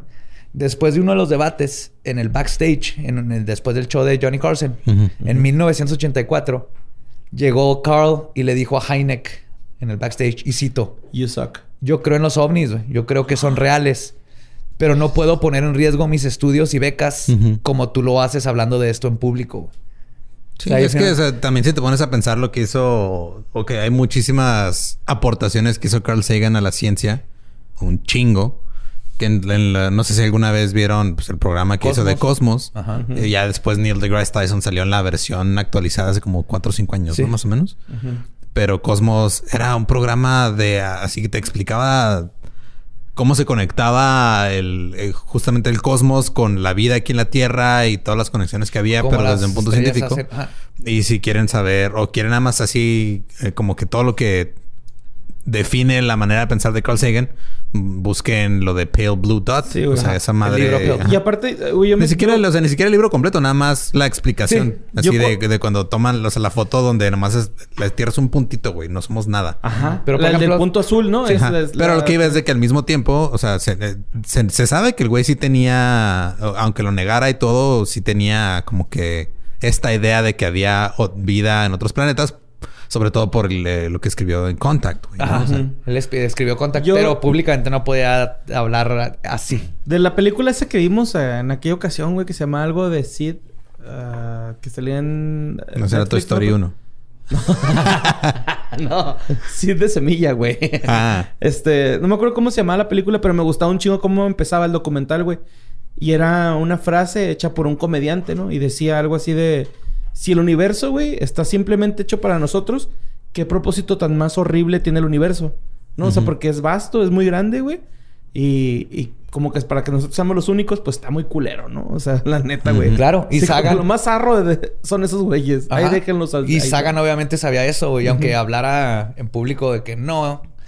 El, eh, no puedes, después de conocer el universo, el cosmos Sí. como es, negar exactamente Y qué eso que hay bonito, más. Súper hermoso, güey. Pero, Pero eso también en, o sea, en, en Cosmos dejaba abierta la posibilidad, no se negaba completamente. Ajá, sí, Ajá. eh, siempre fue así como muy de. Era ambiguo, güey. Sí, Era era ambiguo, y- pero sí negaba completamente eso sí que, que vinieran aquí al planeta, Simón. que nos hubieran visitado de alguna manera u otra. El punto es que me dio mucho gusto a ver, leer esto, de que en un punto sí le dijo a Heineck, Sí, este, la neta, chido, pero yo no me arriesgo como tú, chingón. Tú tienes los huevos que yo no tengo, le dijo, ¿no? Así prácticamente, güey. Ajá. Porque, pues, güey, el vato sabe un putero y si la gente le, le confiara a alguien que sabe un chingo, pues todos diríamos, ah, güey, ese güey sabe un chingo, a lo mejor Exacto. y sí. Pero no, de hecho, No me eso es algo cuentas, que o la sea, gente... creo que para definir mejor a Carl Sagan es Neil deGrasse Tyson sin ser tan mamador. Ajá, básicamente. Ok. Sin estar... o sea, es que también Neil debería dejar Twitter de vez en cuando. Sí. pues, este, el 27 de abril, Alec Heineck murió de cáncer a sus 75 años de edad y hasta el final mantuvo su postura de, y cito, no puedo determinar qué son los ovnis porque no lo sé, pero puedo establecer, más allá de una duda razonable, que no todos los avistamientos son engaños o malinterpretaciones.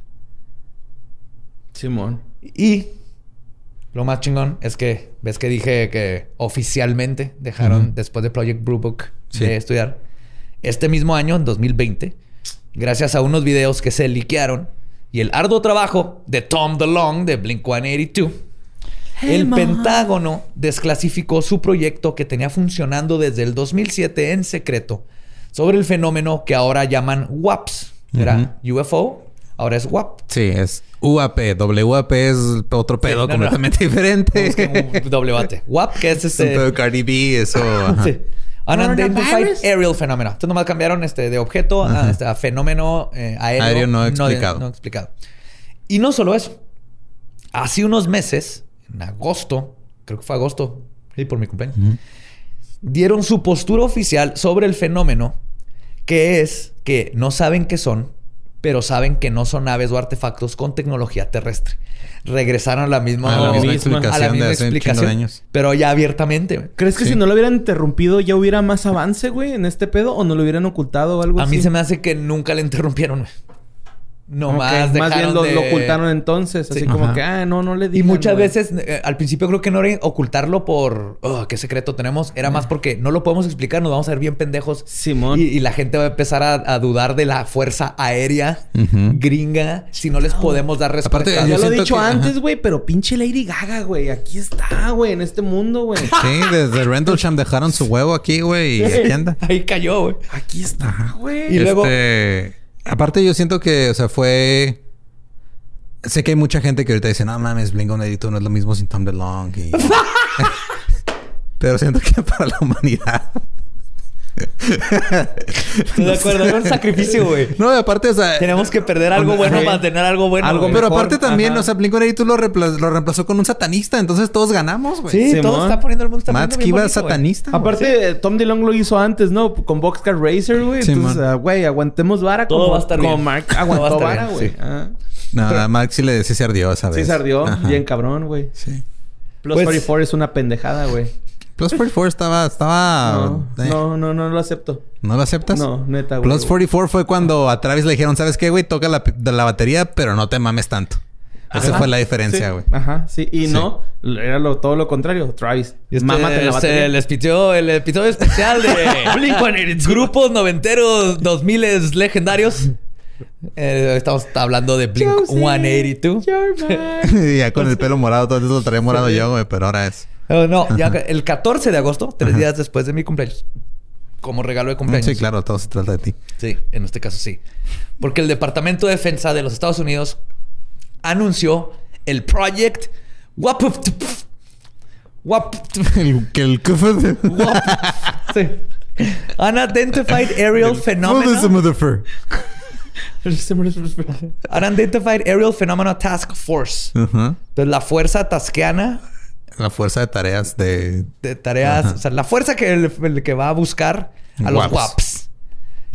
Este, esta cosa, su misión es, y cito, detectar, analizar y catalogar los WAPs que pudieran representar una amenaza para la seguridad nacional. Siguen con su pinche chingera amenaza, Sí, pero es- mientras los estén investigando, chido. Es que es el pensamiento gringo, es... Está pasando esto, ¿cómo me afecta a mí? Ajá. Ajá. Y, y, Siempre. y necesito involucrarme Ajá. o no. No me- Ahora no. sí, ¿cómo lo meto a mí, güey? ¿No? Sí. Así como, ah, yo. Todo se trata de mí porque Estados soy Unidos. gringo y soy Estados Unidos. Ay, tengo un, un- está cagado podcast. Ah, no es cierto. Sam. Saludos. Sí, nomás dices, no es cierto porque ese güey sí tiene armas, ¿verdad? Sí. Sí, y Pero- me va a enseñar a dispararle. Pero está chido que ya o- oficialmente, Ajá. o sea, antes le dijeron, tenemos ya estos, we're on it, estamos investigando, va a pasar todo esto. Y para mí creo que Alan Hynek debe estar muy contento con esta noticia y merece decirle a la humanidad un se los dije Sí, de ultratumba, güey. Ujú. Porque Ahora sí, después como la- de tanto y a ver que lo desacreditaran y que muchos ufólogos lo mandaran a chingada por traidor, el conocer todo el trabajo que hizo y cómo se sacrificó para que continuara y, y que otros científicos tomaron su trabajo. ¡Mua! Te extraño, Alec. Va a Alan, aplicar la de Hypes, ¿no? Alan Hynek. Hate to say I told you so. Ajá. Ajá. All right. Y esa es la historia de Alan Hynek y el proyecto Blue Book. Súper I chingón ese want güey, to ¿eh? believe. Yo no vi la serie. ¿Tú viste la serie? Sí. Yo no, ¿Está pero... buena? Sí está buena. chingón, Ah. Sí. Porque me vi el trailer, güey. De hecho, creo que tú me lo pusiste, pero se Sí, me olvidó que existía hasta hace poco, güey. Ya sé, creo que en la tercera se acaba, en la tercera temporada. Ah, ok. Y está muy buena. Pero no ahí, ahí comprendes mucho después de saber de quién es Hynek, porque luego empieza como que a tener que ocultar cosas. Entonces- Porque luego llega el gobierno y te dice, no, ¿sabes qué, güey? Así no. Sí, O te cuadras. Que sepan. Ajá. O Si te no compras metemos este un- boleto, no. Oye, si no compras este boleto, nosotros vamos a comprar todos los demás. Así que no dejen de creer. Están allá afuera tan cabrón que Sí. tienen desde los 40 investigándolo.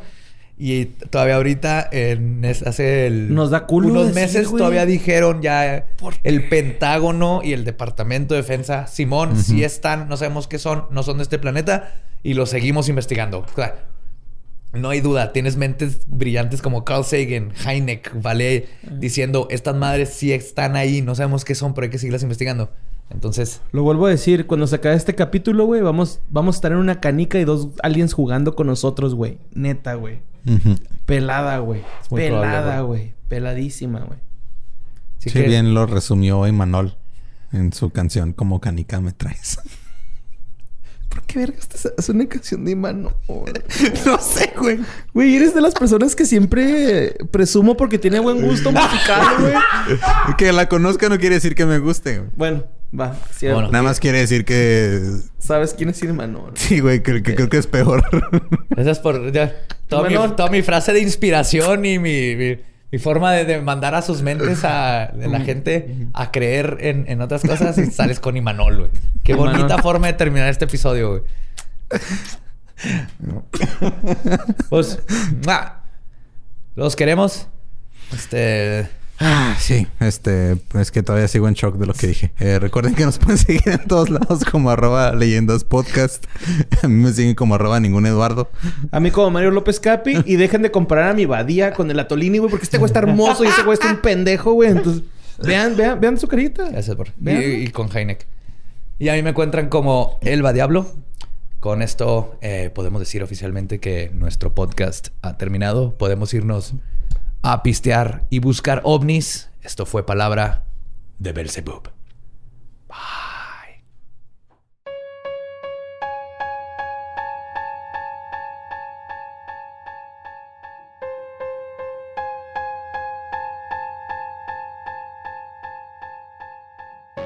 Y ese fue Alec Heineck y el proyecto Blue Book. No dejen de creer, no dejen de voltear al cielo porque existen y no estamos solos.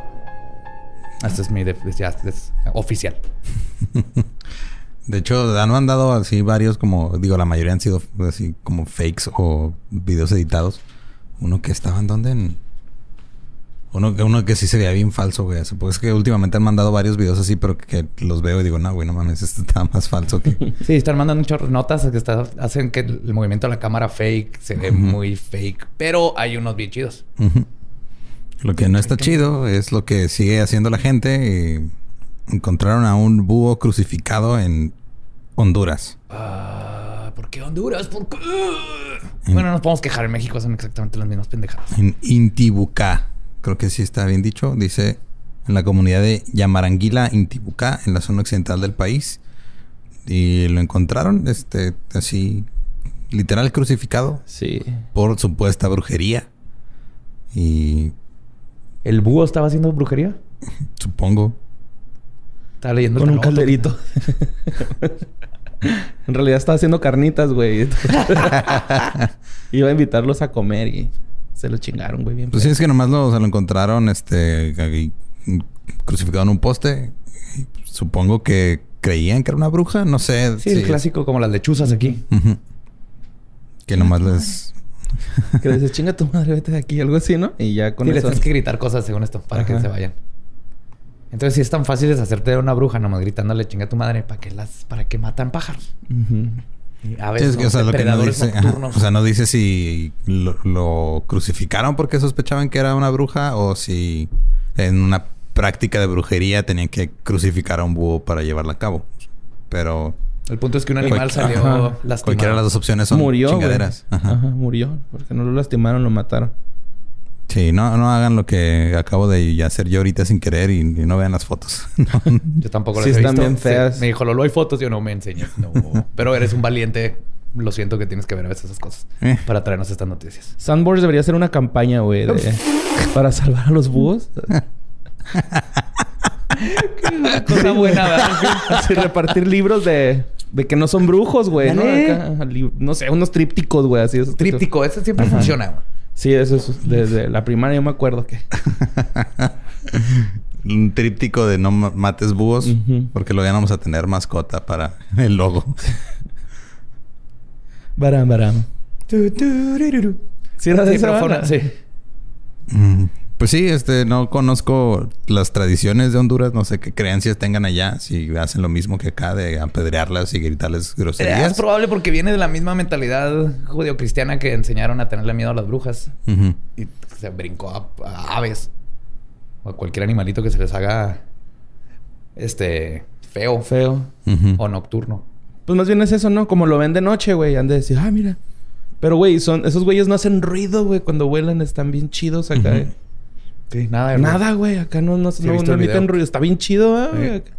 Y luego eh, quise como que sacar un poquito más de contexto, pero el artículo que encontré nada más dice... eh, mataron al búho por supuesta brujería, ya que es conocido que en estas comunidades existen muchas creencias. Ah, no. ¿Eso qué, güey? O sea... es, es que hay comunidades que tienen muchas creencias. Hay comunidades que tienen poquitas creencias. Ajá, hay otras Y que tienen tienen muchas. muchas. Y hay unas que tienen demasiadas creencias. Pero ¿cómo sabes cuando ya son demasiadas? Ojalá y ¿Cuándo corran al güey que hizo la nota, güey. ¿Sabes qué, güey? Estás bien pendejo, güey. Estás de nuestro periódico. Crucifican búhos. güey. No creo que, el- que lean el periódico muy seguido. Mira, Pues también sí. hay... Aparentemente los gatos negros y los colibríes también son de mala suerte. ¿El colibrí? Se supone que es al revés, ¿no? El En colibrí es México de son los que llevan el alma a, a Miquetlán. ¿Es el ¿Al Mictlán? Que no es un perro el que te... No, él te recibe allá. Ah, el, perro Ajá. te recibe y luego cruzas todo el desmadre, ¿no? Ajá. sí. Ajá, pero el colibrí, sí, sí, me equivoqué, corríjanme, pero sí, el colibrí tiene que ver con el alma. Ujú. De hecho, hay un, hay un dios azteca que es un colibrí. Está bien chido. El Huitzil, ¿no? Es el... ¿Es Huitzil? Pues no, no sé. No, Huitzil. Ah, Sí, algo así se llama. no tengo No me das caso. Pero, coli- ¿cómo llegas a ese brinco del... Entiendo que le tengas miedo al cuervo, al murciélago. ¿Colibrí? Pues que no le ves las alas, güey. Está la madre. Entonces esa madre está flotando con brujería. También la de tener miedo a los helicópteros, ¿verdad? Sí. ¿Qué madre? ¿Por qué no sé cómo flotas sin estarse moviendo para enfrente? Cuando ven uno le avientan piedras. Próximamente aparece helicóptero crucificado en Honduras. Las hélices. Ah, gente, no maten animales así. sí. Y, sí. Y pues ya, nomás, este, no, no, no lo hagan. No está chido. ¿No lastimen animales? Ni seres vivos. Las brujas no se transforman en animales y andan en todos lados este, haciendo brujería. Todo va a estar bien, gente. Platiquen con el, con el búho. Platiquen. Les va a dar Sí. sabiduría. O Como en el de Winnie paleta. Era el más chido, güey, ¿no? Tenía una biblioteca el güey en su cantón. Era medio mamón. Mm. Sí, pues sí. Él era el mamón y luego el burro es el que tiene depresión crónica. Ah, se me caían los huevos, güey, neta. ¿Cómo se llama? Igor. Igor. Igor. Ajá. Pobrecito. Necesita Xanax. Ah, sí me caían los huevos, güey. Winnie Pooh y la, la ida al psicólogo para Igor. Debería ser la próxima. y luego Tiger tenía ADHD, ¿no? Tenía hiperactividad. Tiene y- hiperactividad, ajá. No, el puerquito tenía miedo, güey. Tenía, le daba miedo a todo. Fobias, ajá. Fobias, hacía un chingo. Winnie Pooh tenía diabetes.